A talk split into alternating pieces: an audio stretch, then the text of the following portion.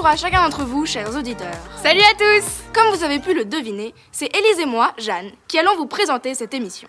Émission un peu réduite aujourd'hui par manque de temps. Mais pas de panique, vos rubriques préférées sont toujours là.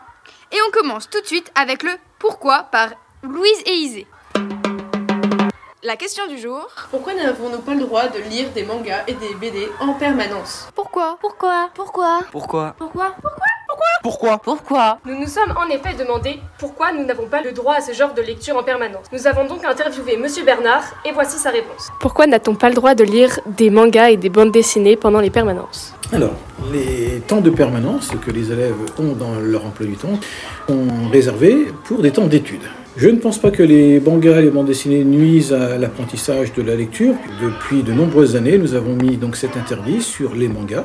Pourquoi Puisqu'on vous demande de travailler. Comme lorsque vous êtes en classe, vous faites un travail que l'enseignant vous propose. Notamment, Madame Brett autorise ce type de lecture avec une documentation fournie à ce sujet. Nous sommes maintenant en 2020, peut-être qu'un jour les choses pourraient changer, pourraient évoluer, mais c'est vrai que la salle de classe eh bien, est plus vouée au travail plutôt qu'au divertissement par la lecture.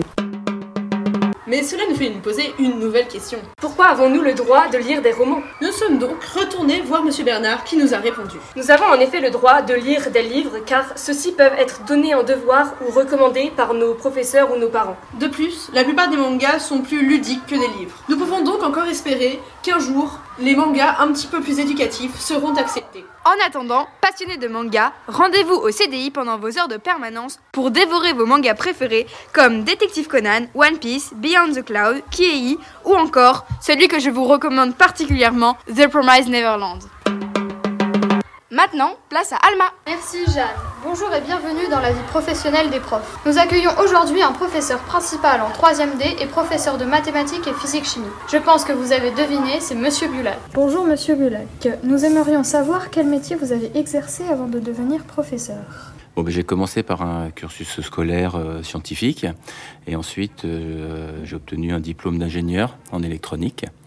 Euh, rapidement, je me suis rendu compte que c'était pas trop ce qui m'intéressait et euh, j'ai fait du marketing dans une société euh, américaine à l'international. Pourquoi avoir décidé d'être professeur?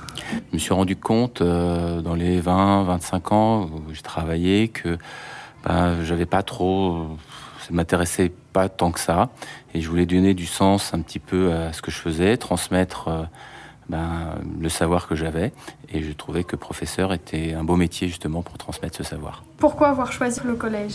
Euh, Le collège, en fait, je commence, j'ai envie de dire, par le collège, puisque il est évident que quand on n'a jamais exercé ce métier au départ, eh ben, il faut faire ses armes, euh, et notamment de la sixième à la, cinq- à la troisième, c'est quand même plus facile. Euh, il n'est pas dit que dans le futur, je ne sois pas intéressé également d'être professeur au lycée. Est-ce que ce métier vous plaît plus que les premiers métiers que vous avez exercés? Alors effectivement, c'est un métier euh, qui me plaît plus parce que j'ai la sensation de, de faire quelque chose qui, qui a du sens, qui est utile, transmettre donc un savoir, et notamment ben, en mathématiques et en physique-chimie, qui sont les matières que j'enseigne. Et puis c'est un métier ben, qui me permet d'être au contact euh, avec les plus jeunes générations. Pensiez-vous faire ce métier euh, étant petit? Pas du tout, non. Je voulais être médecin quand j'étais plus jeune, euh, mais bon, euh, il est évident que la vie n'est pas un long fleuve tranquille, et la vie professionnelle surtout. Donc on ne fait pas toujours le métier euh, qu'on a décidé de faire quand on était plus jeune, pas pour autant qu'en fait le métier qu'on fait aujourd'hui ne nous plaît pas. Bah, Merci beaucoup d'avoir répondu à mes questions. Au revoir. Et voilà, à présent vous en savez un peu plus sur la vie professionnelle de Monsieur Bulac. Mode culture activé. Place au cinéma avec Émilie, Marius et Luna. En effet, le cinéma est toujours à l'honneur à Charonne. Juste avant les vacances, les élèves de la 6ème Pina Bausch sont allés au MK2 Gambetta découvrir la belle adaptation du roman de Dino Buzzati, La fameuse invasion des ours en Sicile, de Lorenzo Mattotti. Ils ont retrouvé les élèves du collège Charles Peggy avec lesquels ils vont participer au défi lecture en juin prochain. Le fameux défi Chacha. Le roman de Buzzati fait partie de la sélection de 4 romans sur lesquels les élèves des deux établissements vont se poser des questions. Un seul gagnant. Il y a deux ans, c'était nous. L'an dernier, c'est Charles Peggy qui a gagné. Alors cette année, c'est la belle. Suspense. Les sixièmes sont également allés au théâtre de Montreuil voir une pièce intitulée Crocodile. Un acteur seul en scène leur a raconté son exil à travers le Pakistan, l'Iran, la Grèce et l'Italie alors qu'il n'était âgé que de 10 ans. Collège de cinéma continue. Au deuxième trimestre, les élèves de 5e ont vu le classique de science-fiction, E.T. de Steven Spielberg. Ils ont travaillé sur la mise en scène du réalisateur qui filme à hauteur d'enfant et peuvent répéter en chœur Phone Home. Les troisièmes, eux, ont découvert Vandal, un premier film d'un réalisateur prometteur, Elie Cisterne. C'est l'histoire d'un jeune délinquant qui trouve un sens à sa vie en se plongeant dans le graphe. Une réflexion intéressante sur l'adolescence, cet âge où tout est possible. Mais ce n'est pas qu'avec le collège que les élèves découvrent de bons films au cinéma. Émilie et moi sommes allés voir Les 4 filles du Docteur March, un film réalisé par Greta Gerwig. Et oui, c'est une adaptation cinématographique rythmée par le drame et la romance pendant la guerre de sécession. La réalisatrice s'est inspirée du roman des 4 filles du Docteur March, écrit par Louisa May Alcott en 1868. Le film commence alors que les quatre sœurs, chacune tournée vers un avenir très différent, sont plongées dans leur jeune vie d'adulte. Mais la plus jeune d'entre elles tombe gravement malade et elles se réunissent toutes dans la maison de leur jeunesse. Ces retrouvailles vont faire ressurgir de vieux souvenirs de leur enfance. Pendant le film, on suivra les éléments du présent et on sera parfois transporté dans le passé par des flashbacks qui nous aideront à comprendre l'histoire. Au début, on a eu du mal à faire la différence entre les scènes du passé et celles du présent, car ce sont les mêmes acteurs qui jouent les personnages aux différents moments de leur vie. En parlant d'acteurs, Emma Watson, que vous connaissez sûrement, Timothée Chalamet, dont vous avez peut-être entendu parler, Sarwas Rohan, qui joue souvent dans des films mêlant le drame et la romance, Florence Pugh, qui est devenue connue grâce au film Young Lady, et Elisa Scallen, qui a joué dans la série Sharp Objects, incarnent les personnages principaux. Malgré qu'il soit un peu long, on a toutes les deux adoré ce film. Oui, les scènes étaient très bien tournées et très colorées.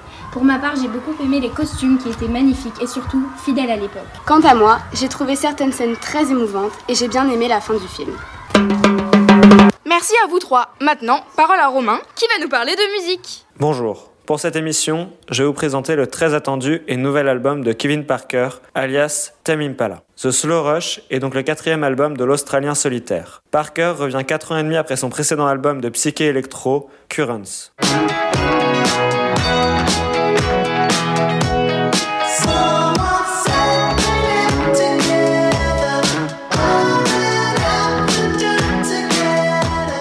Comme sur le précédent, Kevin Parker réalise tout sur son album. Il écrit, compose, joue et produit dans son ancienne maison à Perth, reconvertie en home studio. Ce procédé, pourtant long, n'a pas accaparé Parker durant ces quatre années. Il a en effet produit et collaboré avec de nombreux autres artistes. Mark Ronson, Travis Scott, Kenny West, Theophilus London. C'est donc enrichi de nouvelles expériences que le solitaire démarre la création de The Slow Rush en 2018. Tame Impala renouvelle une fois de plus son psychédélisme au son électronique et distordu dont il a le secret. L'album, un peu moins surprenant, reste pourtant dans la lignée de Currents et des deux précédents. Dans une interview, il explique qu'il conçoit ses textes comme une catharsis, une façon pour lui d'exprimer ses peines et ses deuils. Chaque chanson explore de nouveaux rythmes, instruments. On trouve donc des roulements de batterie sur One More Hour, un arpège de guitare et des congas sur Tomorrow's Dust, un groove rappelant celui de Leave Me Alone de Michael Jackson sur le single Lost in Yesterday, et un piano, des basses électroniques et des flûtes de pan sur le tube Borderline.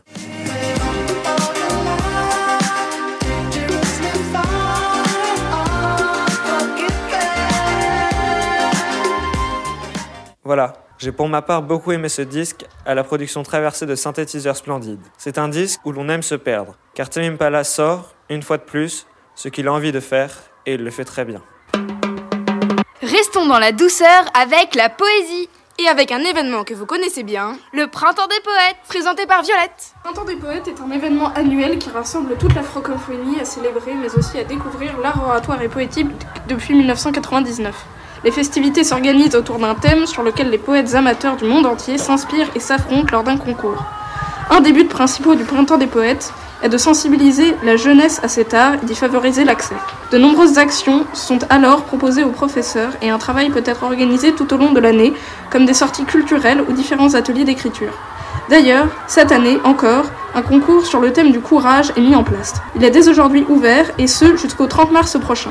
Jusque-là, vous pouvez toujours participer aux festivités qui se déroulent partout à Paris du 7 au 23 mars. C'est gratuit et adressé à tous, alors à tous les poètes-poètes amateurs qui nous écoutent, lancez-vous. Nous vous rappelons bien sûr qu'un concours est ouvert à l'école et que vous pouvez apporter vos productions au CDI. Alors, à vos plumes Quoi Tu connais pas les Space Invaders? Eh bah heureusement, Rebecca est là pour te sauver la vie. Vous avez probablement déjà entendu parler des Space Invaders parce que vous en avez vu dans la rue ou dans dans, des, dans un jeu.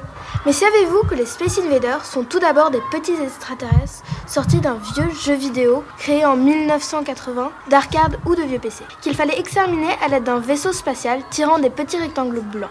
Mais ce jeu fut repris bien longtemps après par un artiste de street art appelé Invader, même si son vrai prénom est Frank Salma, qui actuellement et depuis plusieurs années accroche des Space Invaders faits de mosaïques de toute taille.